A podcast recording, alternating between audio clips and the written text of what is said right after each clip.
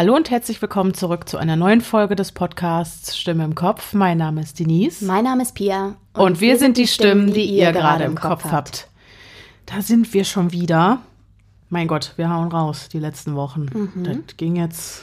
Ein bisschen mehr als sonst. Ein bisschen mehr im als sonst. April. Genau. Genau, aber wir sind im Mai. Genau. Und das heißt, heute kommt keine reguläre Creep mehr out, sondern eine Zuhörerfolge, weil wir einen riesen Berg an Geschichten von euch haben und den arbeiten wir jetzt etwas regelmäßiger ab und ihr freut euch immer sehr über diese Folgen. Deswegen lesen wir heute wieder ein paar Geschichten vor, die ihr uns habt zukommen lassen. Wobei dieses Mal sind es nicht ganz so viele, aber sehr lange Geschichten. Deswegen, ich freue mich sehr. Ich glaube, das wird wieder richtig schön atmosphärisch. Ich bin auch sehr gespannt. Und bin ganz gespannt. Und die Pia fängt an aus Gründen. So Richtig? ist es. Aus Gründen. Ja, genau. Also die folgende Geschichte, äh, ich, ich leg einfach direkt los. Aber ihr werdet wissen, ja, warum ich sie vorlese und warum ich sie direkt an den Beginn setze. Und äh, davor sei noch gesagt, dass diese Geschichte das Thema Suizid berührt und Selbstverletzung. Mhm. Ähm, ich würde sagen, wir packen auch nochmal entsprechende Adressen für Hilfestellungen ja. in die Show Notes. Genau. Falls ihr also damit einen Triggerpunkt habt oder sonst irgendwie euch unwohl dabei fühlt oder entsprechende Gedanken habt, was wir euch wirklich, wirklich von Herzen nicht wünschen, mhm. ähm, dann überspringt doch bitte die Folge. Den entsprechenden Timestamp gibt es auf jeden Fall auch. Genau, in der Folgenbeschreibung, da seht ihr dann wie weit ihr vorspulen müsst, um diese Geschichte zu überspringen. So ist es. Gut, ich lausche gespannt und freue mich. Los geht's. Liebe Denise, liebe Pia, jetzt habt ihr mir mit eurer letzten Zuhörerfolge doch ein bisschen Mut gemacht. Meine Geschichte ist nicht gruselig. Man könnte sie nur als dramatisch bezeichnen. Und auch wenn sie es nicht in die Folge schafft, dachte ich, dass sie vor allem Pia gefallen könnte. Das denke ich, weil Pia vehement diese Theorie vertritt, dass alles und jeder irgendwie miteinander verbunden ist denn das lässt sich hier nicht bestreiten. Ich habe seit meiner frühesten Jugend mit psychischen Krankheiten zu kämpfen. Hauptsächlich handelt es sich dabei um eine Borderline-Persönlichkeitsstörung, begleitet von depressiven und manischen Episoden, schizophrenen Erfahrungen und selbstverletzendem Verhalten. Auch Schlafparalysen habe ich erlebt. Diesen Begriff kenne ich allerdings nur von euch. Ich habe es früher als Halluzinationen abgetan. Spielt hier jetzt jedoch eher eine untergeordnete Rolle. Einen Höhepunkt meiner Krankheit erlebte ich im zarten Alter von 13 Jahren. Ich betone das so, weil es mir später andauernd von Pflegern, Betreuern und Therapeuten vorgehalten wurde. Ich habe außerdem Typ 1 Diabetes. Auch das wurde mir später vorgehalten. Psychisch ging es mir wegen einer sehr toxischen Liebesbeziehung zu einem sieben Jahre älteren Mann zu dieser Zeit noch schlechter. An einem schönen Tag im August hatte ich einen Entschluss gefasst. Ich ging wie gewöhnlich zur Schule, nur etwas ruhiger als sonst, sprach nicht mit vielen, weinte im Unterricht einmal still vor mich hin, ging nach Hause, zog mir meine Sachen aus und holte aus dem Schrank mein schwarzes Ballkleid. Dann setzte ich meine Spritze an und gab mir eine komplette Ampulle Insulin. Das sind 300 Einheiten für alle, die damit was anfangen können. Dann zog ich das Kleid an und legte mich schlafen.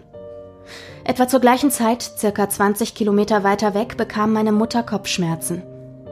Wegen Kopfschmerzen flippt man nicht geradeaus und sie musste noch bis 18 Uhr arbeiten. Es war früher Nachmittag.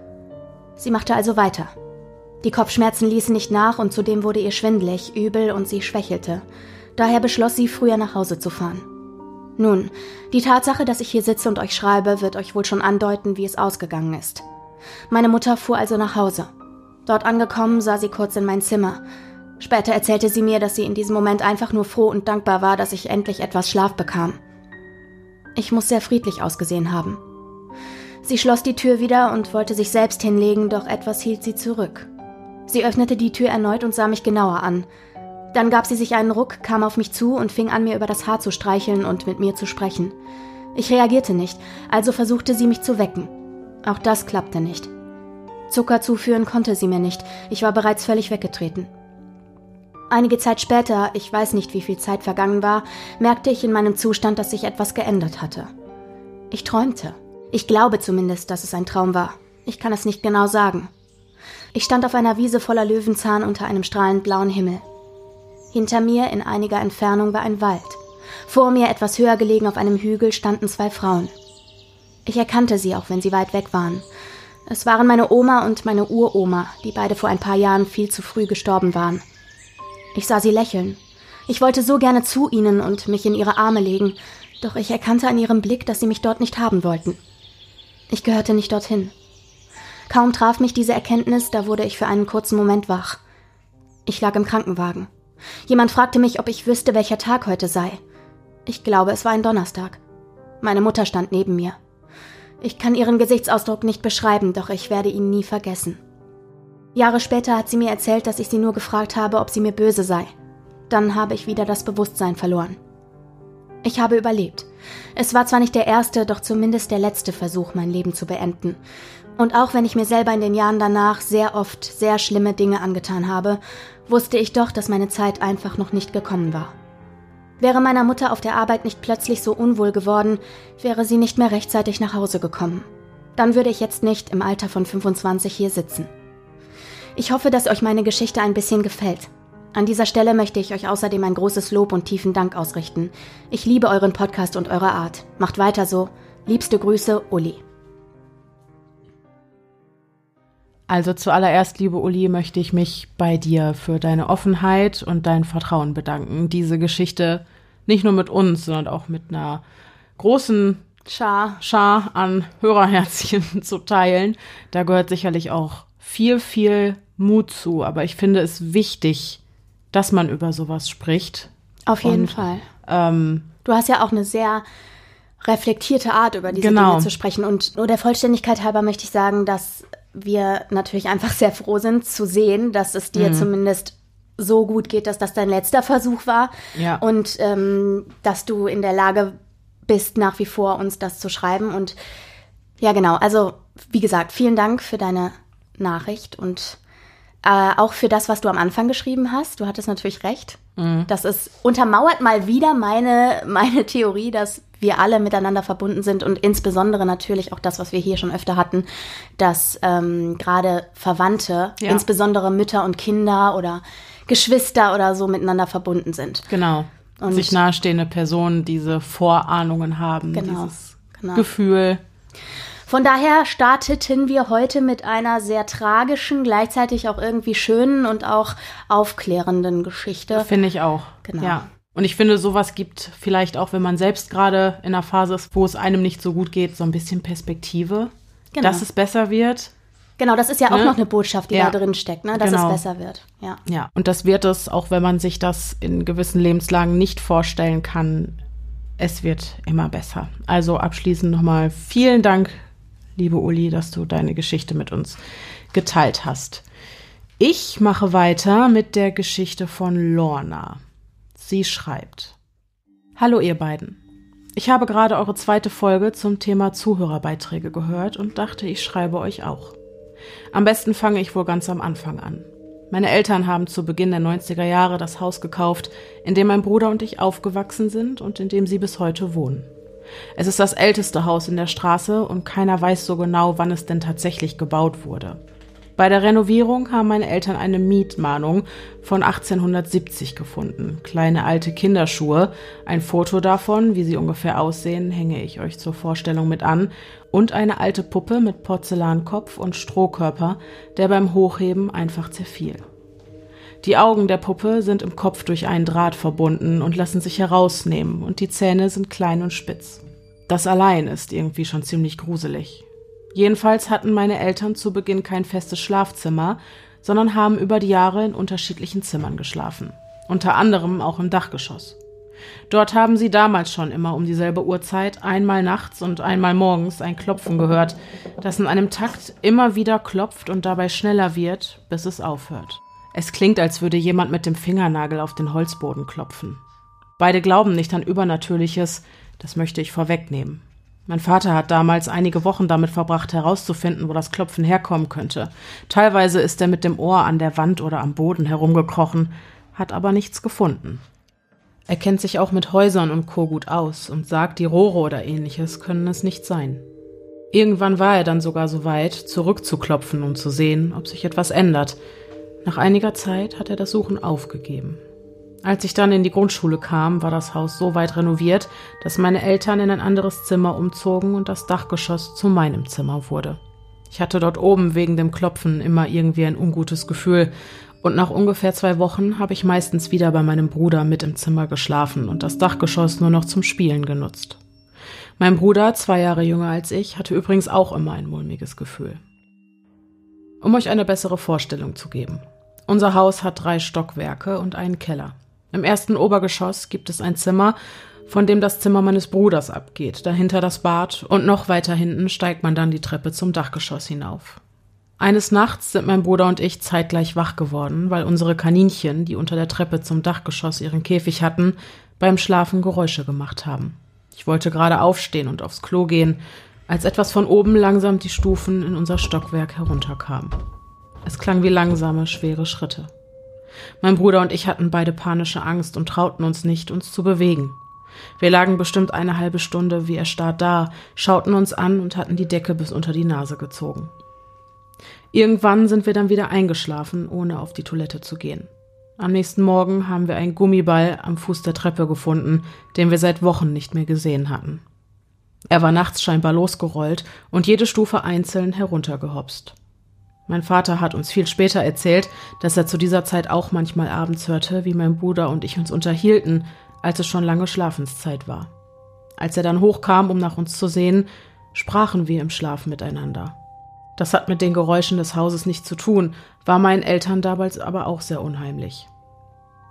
Wenn ich mit meinem Bruder oder Freundinnen in meinem Zimmer spielte, fielen immer wieder Sachen wie aus dem Nichts um, obwohl die Fenster und Türen alle geschlossen waren. Das sorgte gerade bei meinem Bruder immer wieder für Angst. Solche Ereignisse zogen sich durch die Jahre. Wenn wir mit unseren Eltern darüber redeten, wiegelten sie ab und sagten, dass es dafür eine Erklärung geben müsse, wir sie nur nicht kennen würden. Sie gaben aber trotzdem zu, dass sie es auch gruselig fanden. Mit zwölf Jahren schlief ich dann wieder regelmäßig an meinem Zimmer, aber auch immer noch oft bei meinem Bruder mit im Zimmer oder er mit bei mir. Wir hatten schon immer ein sehr enges Verhältnis und stehen uns bis heute sehr nah. Jedenfalls hörten die Geräusche natürlich nicht auf. An das Klopfen hatte ich mich irgendwann gewöhnt und wusste, dieses einfach zu ignorieren. Als ich aber wieder öfter oben schlief, kamen Schritte mit dazu. An dieser Stelle wieder eine Veranschaulichung. Wenn man über die Treppe das Zimmer betritt, schaut man auf die Schräge des Daches, die direkt vor einem liegt. Dreht man sich dann nach links, schaut man in ein Zimmer, dessen Wände links und rechts aus Dachschrägen bestehen. Außerdem kann man von dort den hinteren Teil des Zimmers nicht einsehen, weil der Abzug des Kamins es in zwei Hälften mit schmalem Durchgang an der linken Wand trennt. Man muss das Zimmer also betreten und nach links gehen, um nach hinten sehen zu können. Dort an der hinteren Wand hatte mein Vater eine Höhle gebaut. Ein Bett, das über eine hohe Stufe nur durch einen quadratischen Eingang zu erreichen war. Von innen konnte man einen Vorhang zuziehen. In die Decke über dem Bett hatte er einen Sternenhimmel aus Leuchtstäben eingebaut, und an der Wand war ein Lichtschalter, der das große Licht im Raum einschaltete. Ich wurde also mitten in der Nacht wach, weil ich schwere Schritte im vorderen Teil meines Zimmers hörte. Zuerst dachte ich, es wäre vielleicht mein Vater, wieso auch immer er nachts zu mir kommen sollte. Ich schaltete also das Licht an und zog den Vorhang auf, doch da war niemand und die Schritte waren ebenfalls nicht mehr zu hören. Erschrocken zog ich den Vorhang wieder zu und ließ erst einmal das Licht an.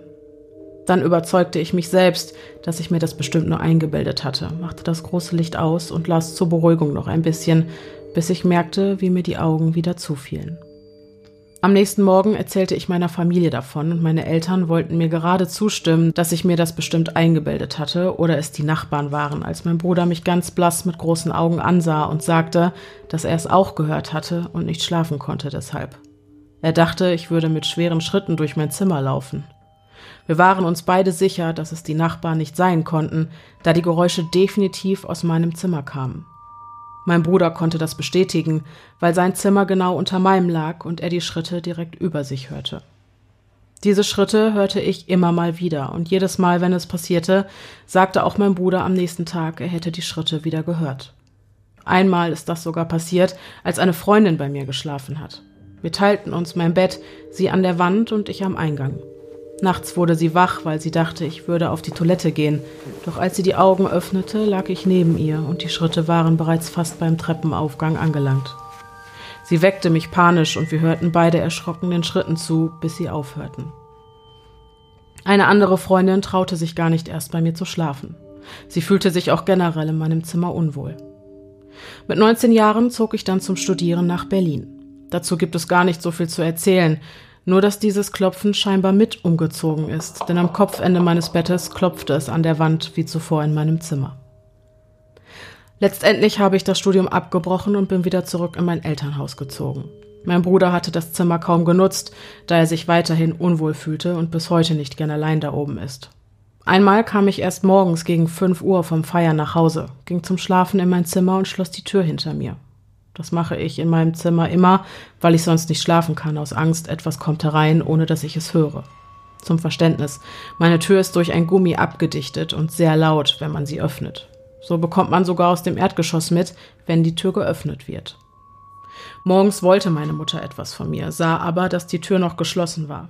Daran erkannte sie, dass ich wohl noch schlafen musste und ging wieder hinunter. Später wachte ich dann auf und meine Tür stand sperrangelweit offen. Ich dachte zuerst, ich hätte es vielleicht einfach nicht gehört und meine Mutter hätte nach mir gesehen, aber als ich sie danach fragte, schwor sie mir, dass die Tür, als sie nach mir sehen wollte, verschlossen war und sie sie danach auch nicht gehört hatte. Außer ihr wäre niemand im oberen Stockwerk gewesen. An dieser Stelle ist zu sagen, dass diese Tür von selbst nicht einfach aufspringen kann. Wenn sie verschlossen ist, dann öffnet sie sich auch nicht von selbst. Einmal bin ich auf der Couch im Wohnzimmer eingeschlafen und davon aufgewacht, dass mir jemand über den Unterarm strich. Ich dachte, es wäre meine Mutter, die mich wecken wollte, damit ich ins Bett ginge. Aber als ich die Augen öffnete, waren meine Eltern scheinbar längst im Bett und hatten das Licht ausgemacht. Ich lag im Stockdunkeln und hörte nur noch, wie jemand die Hand über den Stoff der Couch wegzog. Als ich hochschreckte und das Licht anmachte, war da niemand. Später fand ich heraus, dass ich auch an Schlafparalysen litt. Vielleicht lässt sich letztere Begegnung damit erklären. Da bei den restlichen Geschehnissen aber fast immer auch andere dabei waren, können diese nicht so einfach erklärt werden. Bevor mein Freund, mittlerweile Ehemann und ich zusammenzogen, wohnte er die ersten Wochen unserer Beziehung quasi mit in meinem Zimmer. Einmal musste ich bis spät nachts arbeiten und er war alleine dort, als er auch sowohl die Schritte als auch das Klopfen hörte. Vorher hatte er uns nicht geglaubt und er ist auch bis heute fest davon überzeugt, dass es dafür eine logische Erklärung gibt. Ich bin durch diese ganzen Ereignisse bis heute unsicher, ob ich an etwas Übernatürliches glaube oder nicht. Tatsächlich ist in diesem Haus seit meiner Kindheit so viel passiert, dass ich einzelne Situationen manchmal vergesse. Wenn ich mich dann mit meinem Bruder, der bis heute dort wohnt, unterhalte, fallen uns gemeinsam wieder einzelne Dinge ein und uns läuft jedes Mal wieder ein kalter Schauer über den Rücken. Bis heute haben wir beide ein ungutes Gefühl, wenn wir uns im Dachgeschoss aufhalten. Seit ich ausgezogen bin, werden übrigens meine Eltern heimgesucht. Ihr Schlafzimmer befindet sich mittlerweile im Erdgeschoss, aber in einem angebauten Teil des Hauses, der nur einstöckig ist. Sie haben also das Dach direkt über ihrem Zimmer. Eine Zeit lang lief jede Nacht etwas relativ Schweres auf dem Dach herum. Sie vermuten, es war ein Tier. Das war so laut, dass meine Eltern aufschreckten und mein Vater mehrfach mitten in der Nacht ins erste Stockwerk rannte, um durch das Badfenster aufs Dach sehen zu können. Er konnte aber nie etwas erkennen. Um Klarheit zu bringen, haben sie sich dann von einem Nachbarn eine Outdoor-Kamera geliehen, die sie dort aufstellten. Jedoch war auch auf dieser nie etwas zu sehen. Ob in unserem Haus wirklich etwas sein Unwesen treibt? Wir werden es wohl nie erfahren. Ich hoffe, das ist etwas für euren Podcast und gruselig genug, um auch anderen zumindest eine kleine Gänsehaut zu bereiten. Mein Mann und ich sind große Fans eures Podcasts. Macht unbedingt weiter so. Liebe Grüße, Lorna. Und jetzt hat sie noch ein Bild dieser Kinderschuhe angehängt oder ein Bild, das Schuhe abbildet, die zumindest so aussehen wie die, die sie da im Haus gefunden haben. Soll ich Zeig sie dir mal kurz. Warte. Oh, wow. Also du siehst ein wirklich sehr, sehr, sehr altes Exemplar. Wow, wow, wow. Ja. Ähm, Aber also cool. Also richtig cool. Ja, ernsthaft. Die Schuhe meinst Foto. Du? Nein, nein, nein. Äh, schönes, also wirklich schönes Anschauungsmaterial. Ist ja auch nicht so oft, dass wir ja, was mitgeschickt kriegen. Das stimmt, das stimmt. Ja, wirklich cool. Und ich muss ganz ehrlich sagen, also erstmal, Lorna, vielen Dank für diese sehr ausführliche Geschichte, ähm, die du auch sehr schön, was heißt Geschichte, Erzählung, die du auch sehr schön geschrieben hast. Und ich stelle mir euer Haus so wahnsinnig schön vor. So ein alt, also ich muss an das Haus von Spuk in, in Hill House denken oder so. Und ich, ich, ich romantisiere diese klassischen Spukhäuser ja total. Mhm. Das ist mein Lebenstraum, irgendwann ein kleines, gemütliches, altes Spukhäuschen, am besten im viktorianischen mhm. Stil zu bewohnen. Auch von mir ist auch ohne Spuk. Ja, am besten den, ohne Spuk. den äh, schönen Nächten zuliebe und Pia zuliebe, Ja. falls du noch mal bei mir übernachtest. so, oder falls wir da zusammen einziehen wollen. Ja, genau. Für die Arbeitsgemeinschaft Genau. Deluxe. Aber ja, also ich möchte auch gerne noch meinen Senf dazu abgeben. Also ich fand die Geschichte wirklich sehr spannend und äh, Denise sitzt mir gegenüber und hat, glaube ich, auch zwischendurch gesehen, wie ich mein Gesicht verzogen habe, Mhm. weil ich wieder so i Momente hatte. Das ist übrigens witzig, das machst du ja ab und zu und ich denke jedes Mal, oh scheiße, jetzt hast du was ganz kacke betont. Nee. Du gruselst dich einfach. Ja, total. Okay. Also das war auf jeden Fall zwischendurch recht ekelhaft, äh, Gänsehautschauermäßig. Ja. Äh, also danke dafür auf jeden Fall. Und was ich ja spannend finde, ist, also zum einen wäre es ja mal interessant zu wissen, ob ihr irgendwelche Infos über das Haus Hm. in Erfahrung bringen konntet oder ob das überhaupt eine Möglichkeit gäbe, Ja. äh, Infos über das Haus in Erfahrung zu bringen. Aber du hättest das bestimmt reingeschrieben, wenn das so wäre. Ich denke, ja. Allerdings sind wir ja auch schon eine gewisse Zeit weiter jetzt wieder. Also, Stimmt, vielleicht hat sich da was getan mittlerweile. wenn sich was getan hat, Lorna, Lass es uns wissen. bitte. Voll in, oh, da Fotos von diesem Haus. Bitte. Mit Grundrisszeichnung und so. Nein, Quatsch. Aber Und Adresse? ich kann mich wirklich für Architektur begeistern. Ja, Ähm, also das ist auf jeden Fall ja. Äh, Und sehr es- atmosphärisch Und es scheint wirklich so ein richtiges klassisches Spukhaus Mhm. zu sein. Auch wenn dir das, was auch immer da sein Unwesen treibt, ja sogar nach Berlin gefolgt ist. Das finde ich nämlich auch, Ja. ist eine Sache, immer die noch und immer werden muss. klopfen und Schritte. Genau, also klassische Poltergeist-Geschichte, auch mit Mhm. dem herumrollenden rollenden Ball und so, ne? Also diese Gegenstände, die sich bewegen creepy. und aus dem, aus dem Regal fliegen oder wie auch immer umfallen. Boah, das gibt mir gerade so richtig wohlige Das ist auch so Schauergefühle. süß. Denise sitzt gerade hier und grinst Ja, und wackelt mit den glücklich. Schultern und, und hat irgendwie Gänsehaut. Da möchte ich direkt mein, mein, mein schwarze Magie-Parfüm aufliegen, auf, auflegen und Halloween feiern. Am wievielten April? Fünf, sechs. Am 6. April. Am 6. Würde ich April. jetzt gerne nochmal Halloween feiern, wie ich Schön. diese Geschichte das lese. nächste Halloween kommt bestimmt. Ja. Ich danke dir, Lorna. Die, Genau. die, das hat mir unfassbar viel Freude bereitet. Vielleicht merkt man das. Bisschen. Bisschen. Bisschen. Minimal. So. Die Pia hat die nächste Geschichte für uns. Und die nächste Geschichte ist von Jessie und die ist ein bisschen länger, das kann ich schon mal verraten. Also stürzen wir uns jetzt direkt mitten ins Ich Gefecht. mach's mir mal bequem. Genau.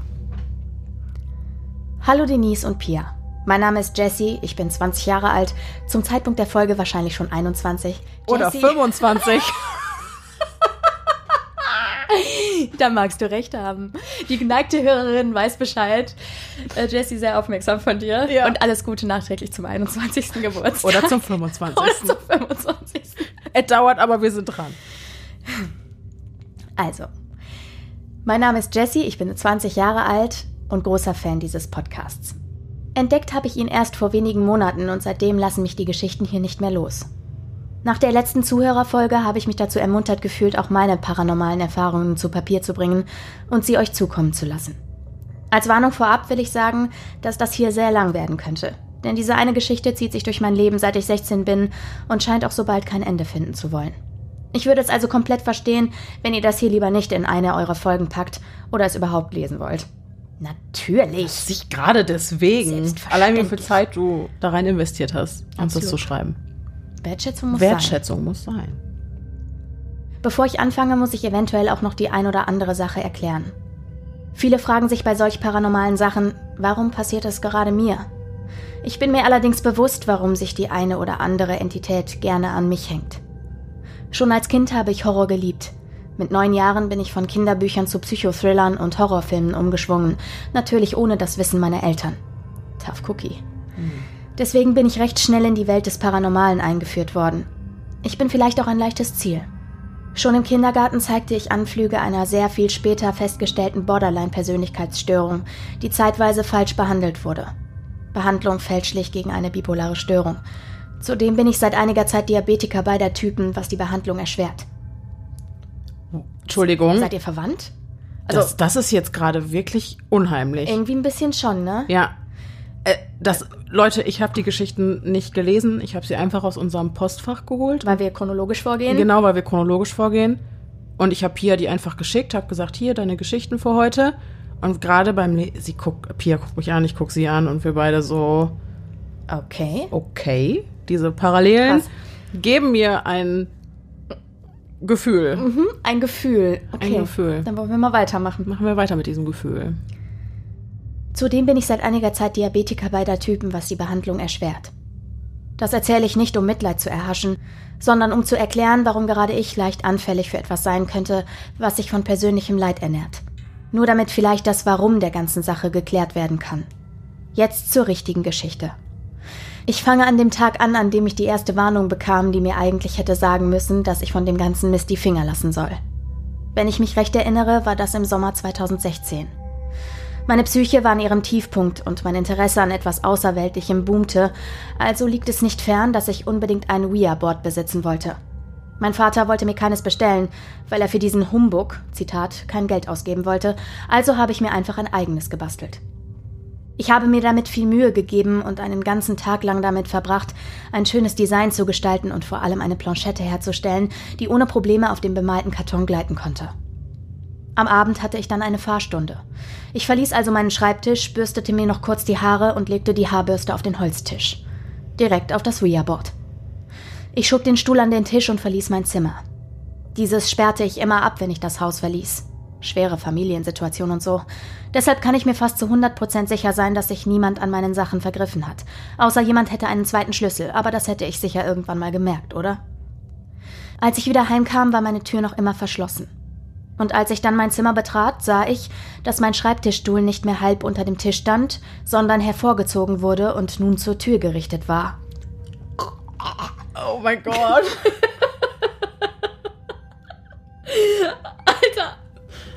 Pia muss wieder vor Ekel wirken und hat Pipi in den Augen. Vor Grusel. Ich ekel mich Ach, nicht. nee, ich ja, grusele voll. mich. Entschuldigen Sie Ein bitte. bisschen durcheinander. Oh. Oh. Auf dem Sitzpolster lag nun meine Haarbürste. Die, von der ich schwöre, dass ich sie auf dem Ouija-Brett habe liegen lassen.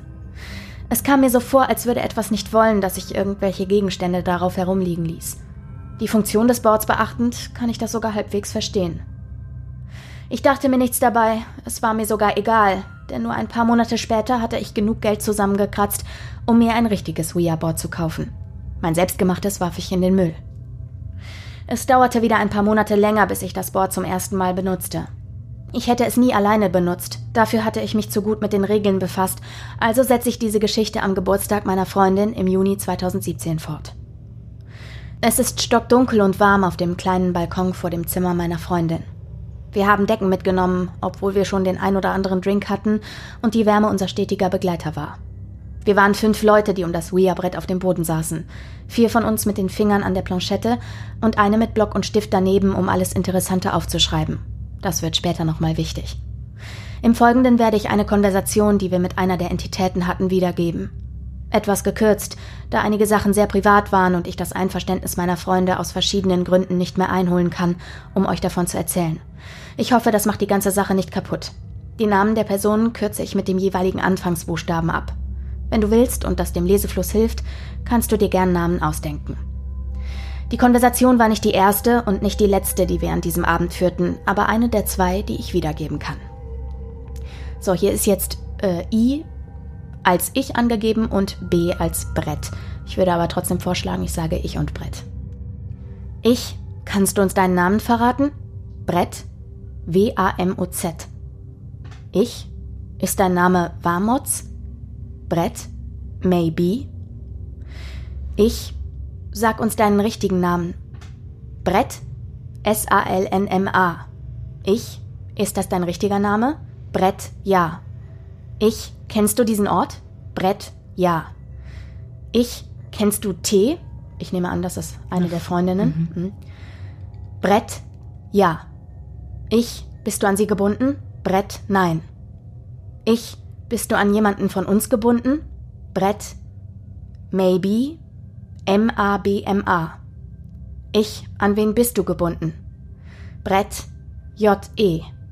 An dieser Stelle habe ich das Board unterbrochen und gefragt, ob sie mich meint, da mein Name Jessie ist. Ich, kennst du mich? Brett, ja. Ich, kenne ich dich? Brett, nein. Kleine Zwischenstory. Mein Großonkel ist circa ein Jahr davor verstorben. Sein Tod ist noch immer ein ziemliches Mysterium.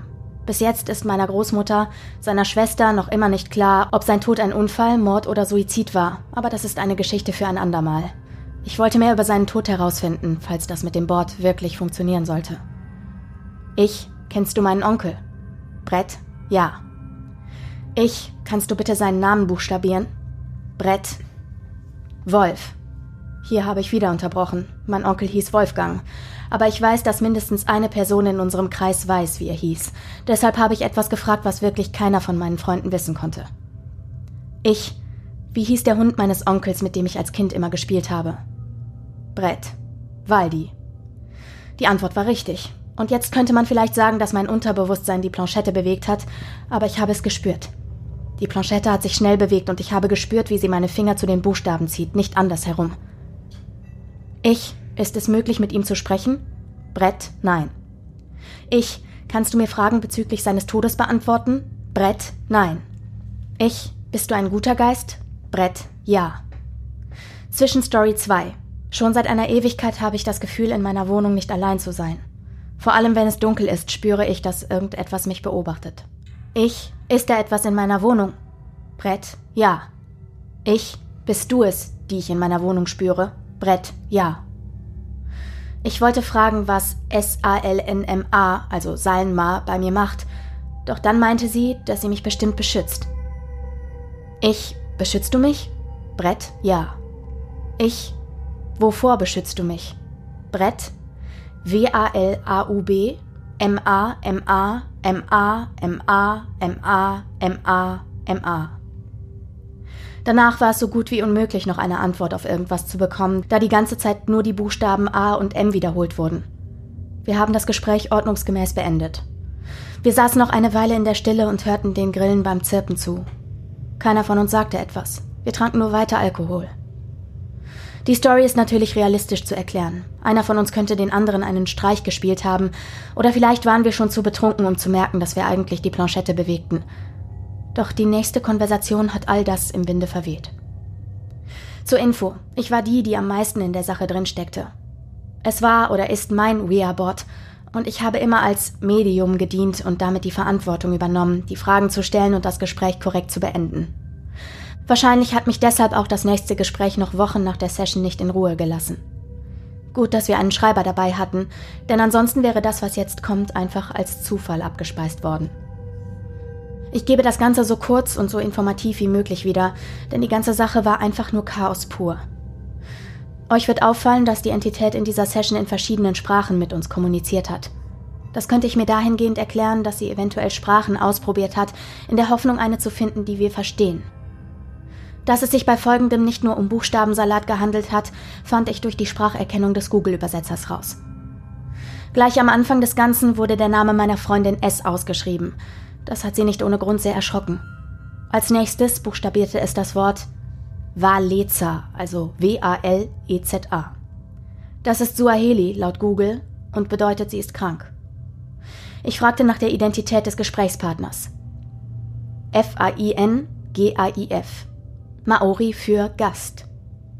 Danach antwortete es auf die nächsten Fragen wieder mit A und M im Wechsel, doch wir brachen das Gespräch nicht ab.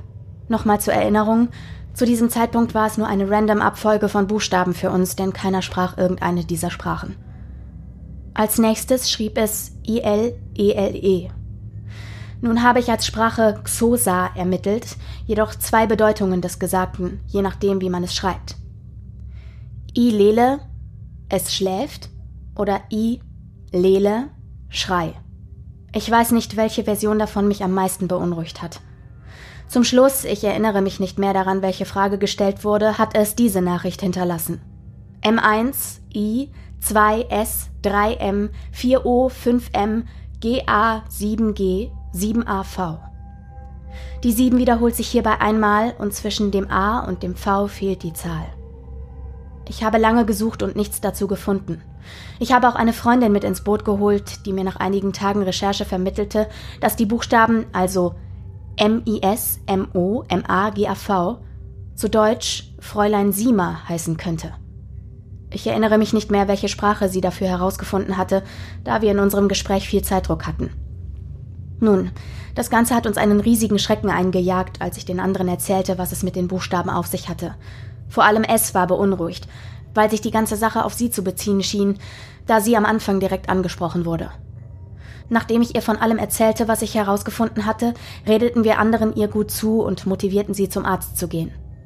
Man weiß bei sowas ja nie, denn auch wenn man nicht an das Paranormale glaubt, sollte man einen Hinweis wie sie ist krank nicht zu locker nehmen. Es ging also zum Arzt, um einen großen Check zu machen. Dabei wurden bei ihr Knötchen in Brustnähe festgestellt und kurz darauf kam die Diagnose Brustkrebs. Es geht es zum Glück heute wieder recht gut. Sie hat die Therapie gut vertragen und wir haben nie wieder über die Ouija-Board-Sache gesprochen. Wir verabschieden uns jetzt vom Ouija-Board, denn die ganzen Sessions, die die Jahre danach abgehalten wurden, waren nicht relevant für dies alles hier. 2018 und ich wohne bei meinen Eltern. Ich bin eine Nachteule, also immer sehr lange wach, während jeder andere im Haus schon schläft. Ich habe außerdem Angst im Dunkeln, weswegen ich nachts so viele Lichter anhabe wie möglich. Und auch wenn ich mich im Haus bewege, schalte ich jedes Licht an, was meine Eltern nicht wecken würde. Die Nacht, von der ich rede, war sehr still. Mein Vater schlief schon, meine Mutter hatte Nachtschicht und ich wollte nur auf die Toilette gehen. Ein kleiner geschriebener Grundriss der Wohnung, damit das hier Sinn ergibt. Mein Zimmer liegt rechts von der Haustür. Direkt gegenüber meines Zimmers ist das Schlafzimmer meiner Eltern. Rechts zwischen meinem Zimmer und dem Schlafzimmer befindet sich das Badezimmer. Der Haustür gegenüber liegt das Wohnzimmer und links der Haustür befindet sich die Küche. Daraus folgt das Badezimmer und Küche direkt gegenüber liegen. Mache ich also das Licht im Badezimmer an, wird auch die Küche und der sich darin befindende Esstisch bis zur Wand teilweise erleuchtet. Ich verlasse also mein Zimmer und stehe im dunklen Flur, der alle Zimmer miteinander verbindet und strecke die Hand aus, um im Bad das Licht anzumachen, bevor ich es betrete. Das Licht geht an und aus irgendeinem Grund gehe ich nicht ins Bad, sondern drehe mich zur Küche. Zwischen Esstisch und Wand steht jemand und sieht mich an. Die Gestalt ist komplett schwarz und es sieht nicht so aus, als hätte sie Kleidung am Körper. Zuerst denke ich, es ist mein Vater, denn die Gestalt hat ein Messer in der leicht erhobenen Hand. Das klingt weniger komisch, wenn man weiß, dass sich hinter dem Esstisch, also da, wo die Gestalt steht, die ganzen Getränke des Hauses befinden und wir immer Messer benutzen, um die Sixpacks aufzuschneiden. Ich bin mir recht sicher, dass es nur mein Vater sein kann, denn auch nach mehrmaligem Blinzeln ist die Gestalt immer noch da. Hätte ich mir da einen Schatten eingebildet, wäre der doch irgendwann verschwunden. Ich hebe kurz die Hand und nicke der Gestalt zu, um meinem Vater zu signalisieren, dass bei mir alles okay ist und ich nur ins Bad möchte. Die Gestalt bewegt sich nicht. Als ich aus dem Badezimmer komme, ist die Küche leer. Am nächsten Morgen habe ich meinen Vater gefragt, warum er da mitten in der Nacht so gruselig in der Küche herumstehen muss. Ich sagte das so als Witz, da er ja nicht auf mein Winken und Nicken reagiert hatte. Doch er meinte, er habe die ganze Nacht durchgeschlafen und wüsste nicht, wovon ich rede. Komischerweise war es nie die Küche, vor der ich Angst hatte. Musste ich aber am dunklen Wohnzimmer vorbei, um in die Küche zu kommen, packte mich jedes Mal blanke Panik. Das ist die vorletzte Geschichte, die zu dem ganzen Zeug, das so erwähnenswert paranormal ist, lesbar ist. Im Dezember 2020 bin ich von zu Hause ausgezogen. Was auch immer bei meinen Eltern hauste, ist mir entweder gefolgt oder es ist etwas komplett Neues auf mich zugekommen. Dass hier in meiner kleinen Einzimmerwohnung etwas nicht mit rechten Dingen zugeht, habe ich recht früh gemerkt. Lampen haben geflackert oder sind gar nicht erst angegangen, nur um dann am nächsten Tag wieder perfekt zu funktionieren. Mein Fernseher geht manchmal spontan aus, während ich am Abend auf dem Sofa sitze. Das alles lässt sich zwar dadurch erklären, dass das Haus, in dem ich wohne, sehr alt ist, doch ich glaube mittlerweile nicht mehr daran, so etwas einfach runterspielen zu können. Da haben sich schon zu viele Zufälle aufeinander ereignet. Ich bin kurz vor meinem Auszug mit meinem jetzigen Freund zusammengekommen. Er ist ebenfalls leicht veranlagt dazu, als Medium für vieles zu dienen. In seiner Teenagerzeit ist er zum Schamanismus gekommen. Er praktiziert zwar nicht stark, doch er hat nun schon von mehreren nicht miteinander in Verbindung stehenden Praktizierenden gesagt bekommen, er hätte so etwas wie das zweite Gesicht. Er hat mir auch schon öfter gesagt, dass es in meiner Wohnung etwas gibt, was hier nicht sein sollte. Es ist jedoch keine einzelne Entität, sondern größer, eine ganze Kraftansammlung. Er kann da angeblich den Unterschied spüren. Ich bin Christin und weiß bei vielem nicht ganz, ob ich das alles so glauben kann, wie er es sagt. Aber ich weiß auch, dass er mir nie etwas erzählen würde, nur um mir Angst zu machen oder mich von seinem Glauben zu überzeugen. Er ist sich meiner psychischen Krankheit bewusst und würde da nie hineinspielen. Jedenfalls habe ich letztens bei einer Freundin übernachtet, um eine One-Man-Corona-Party zu feiern, und er passte auf meine Katze Tequila auf.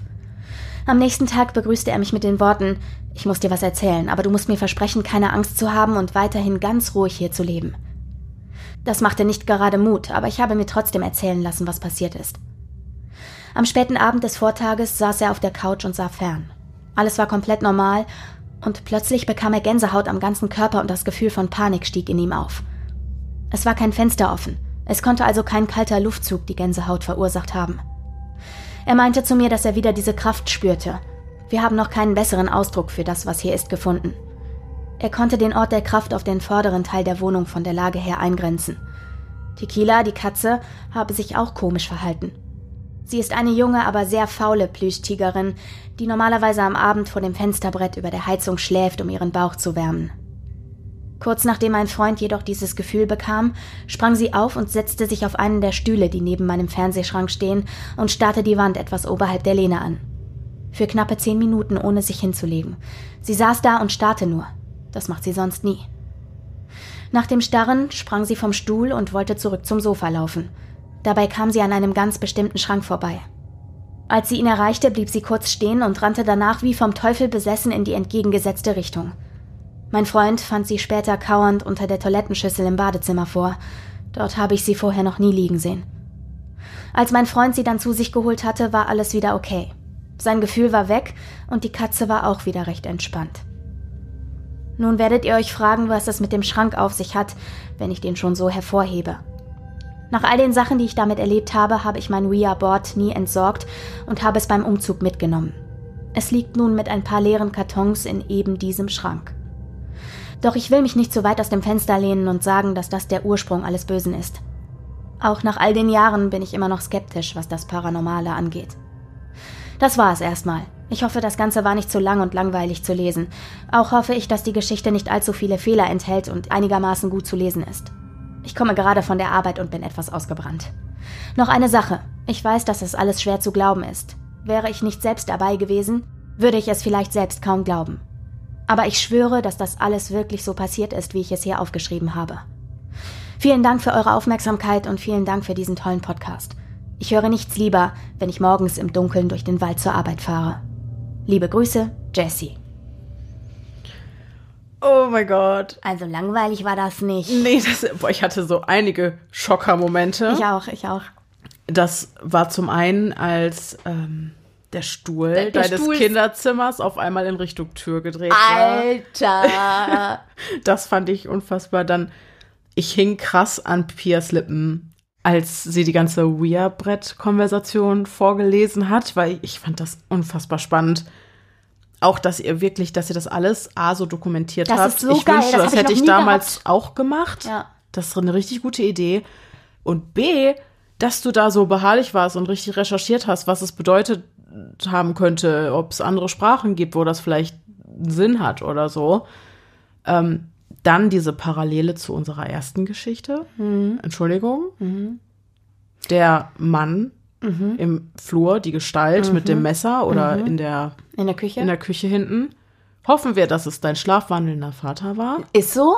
Wobei auch gruselig ist, dass er mit dem Messer da rumsteht. Und nackt. Ja, wer weiß, ob der Papa nackt schläft. Ja, gut. Auch Erwachsene dürfen das. Erwachsene, sage ich, als ob ich weiß. als ob wir noch Kinder wären. Fühlst du dich gerade auch wieder, als wärst du 16? Nee. Weil du so viel über Ouija-Bretter Aber gehört diese, hast. nee, aber diese Väter, ich glaube, dieses Verhältnis zu den eigenen Eltern, dieses Eltern-Kind-System, das löst sich halt nicht auf, so, ne? Und deswegen ist das dieses, und äh, auch Erwachsene haben ja ihre Sachen, die sie anziehen oder auch nicht zum Schlafen, so, weißt du? Ja, Genau. ja. Ähm, ja, und das zweite Gesicht hat mich irgendwie stutzen lassen, weil wir bisher nur in einer anderen Geschichte, das war, glaube ich, an Halloween letztes Jahr, davon gelesen haben, von diesem zweiten Gesicht. Und ich bin mir noch nicht wirklich zu 100% sicher, was das bedeuten soll, wenn man sagt, du hast ein zweites Gesicht. Außer halt, also mir ist klar, was das im übertragenen Sinne bedeutet, wenn man sagt, der Mensch hat zwei Gesichter. Das ist aber das nicht, warte Nee, nee, kurz. das ist ja was anderes. Also das ist ja letztlich, glaube ich, nichts anderes als wenn man jemandem unterstellt, dass er hell sehen kann oder prophetisch unterwegs Okay, ist. also so. es ist eigentlich nur eine Bezeichnung von wegen, du, so eine Art drittes Auge, du hast Ja, irgendwelche genau. krassen Fähigkeiten, mediale Fähigkeiten und so weiter und Genau, so fort. Okay, genau.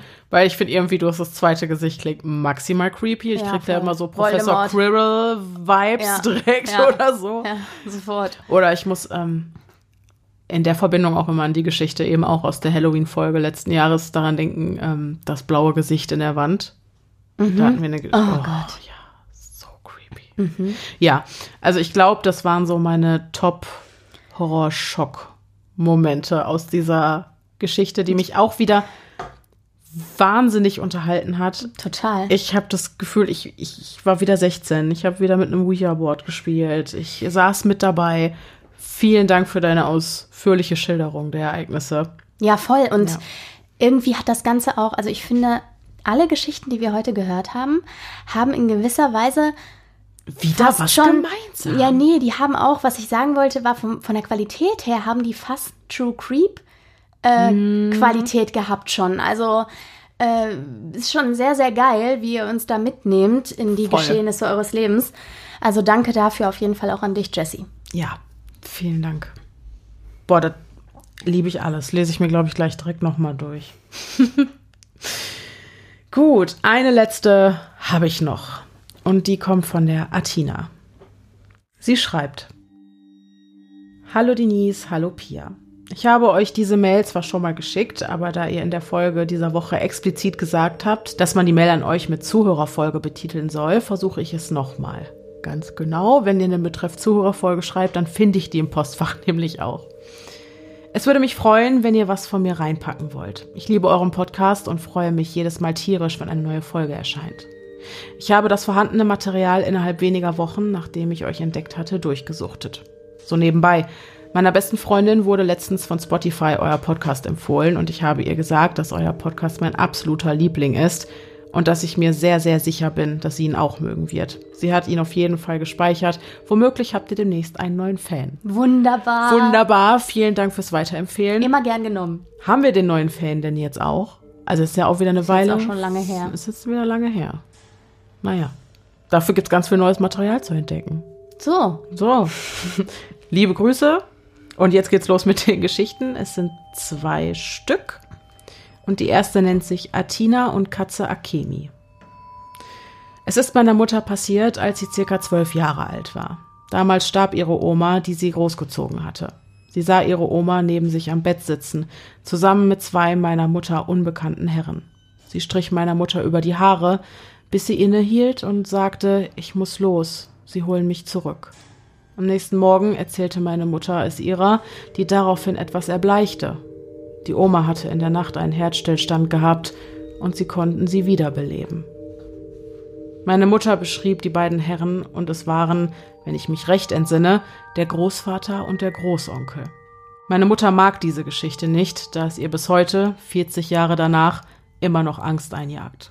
Doch ich mag sie, denn es ist eine Erfahrung mit dem Übernatürlichen, die mal nicht schlecht ist. Ich persönlich glaube daran, dass es mehr gibt, als wir Menschen sehen und verstehen. Einer der Gründe, warum ich niemals Gläserrücken oder ähnliches gemacht habe und niemals werde. Ich möchte nichts rufen, was mich heimsuchen könnte. Geschichte Nummer zwei. Es war in der Berufsschule und ich war mit einer Klassenkameradin und deren besten Freunden in einem kleinen Ort im Odenwald verabredet. Ich habe in der Stadt circa anderthalb Stunden entfernt gewohnt. Wir haben uns nach dem Essen im Restaurant mit weiteren Freunden auf einem Waldparkplatz getroffen, gequatscht, Musik gehört und irgendwann war es sehr spät und jeder brach auf. Alle haben in der Nähe gewohnt, ich nicht. Ich machte mich alleine auf den Heimweg, generell erstmal nicht schlimm. Kein Auto außer mir war auf der Landstraße. Dann passierte ich eine Ampel mitten in der Pampa an einer Mini-Kreuzung. Ich schaute in den Rückspiegel und mir gefror das Blut in den Adern. Es sah aus, als säße jemand auf der Rückbank. Ich versuchte ruhig zu bleiben und fuhr weiter, aber trotzdem schoss mir der Gedanke durch den Kopf, dass jemand auf dem Waldparkplatz in mein Auto gekrabbelt war. Ein paar Meter weiter blickte ich wieder in den Rückspiegel und jetzt, da nicht mehr das Licht der Ampel durch die Heckscheibe schimmerte, erkannte ich, dass es nur Schmutz auf der Heckscheibe war. Ansonsten war ja alles dunkel gewesen und nur das bisschen Licht der Ampel hatte groteske Schatten erzeugt. Mir war ein Stein vom Herzen gefallen. Ich hatte gerade zum ersten Mal beim, ich bin heute auch sensibel. Ich habe heute einen Marshmallow-Tag, habe ich eben zu Pia gesagt. und ich habe gefragt, was das ist. ja, Die Erklärung ist so geil, Freunde. ja, also es gibt Tage, da fühle ich mich wie ein Marshmallow. Weiß, weich und ganz einfach zu zerdrücken. Und so einen Tag habe ich heute, die hat man manchmal. Und ähm, bin deswegen auch viel sensibler und empfänglicher, glaube ich, auch für diese Grusel-Vibes. Und ich hatte gerade beim Lesen zum ersten Mal Pipi in den Augen. So einen leicht nassen Film, weil ich das wirklich, wirklich unheimlich fand. Dieser Moment, da sitzt jemand auf deiner Rückbank. Und da ihr vorher auf diesem Waldparkplatz wart, hätte das ja auch tatsächlich gut sein können.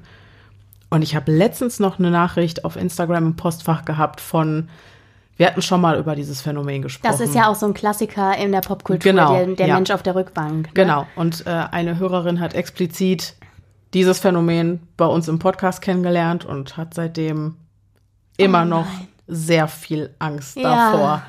Und das tut uns sehr leid. Ähm, ja, wir, wir machen halt Horror und gruselige Sachen, Ja, ja. das keine Spuren hinterlassen.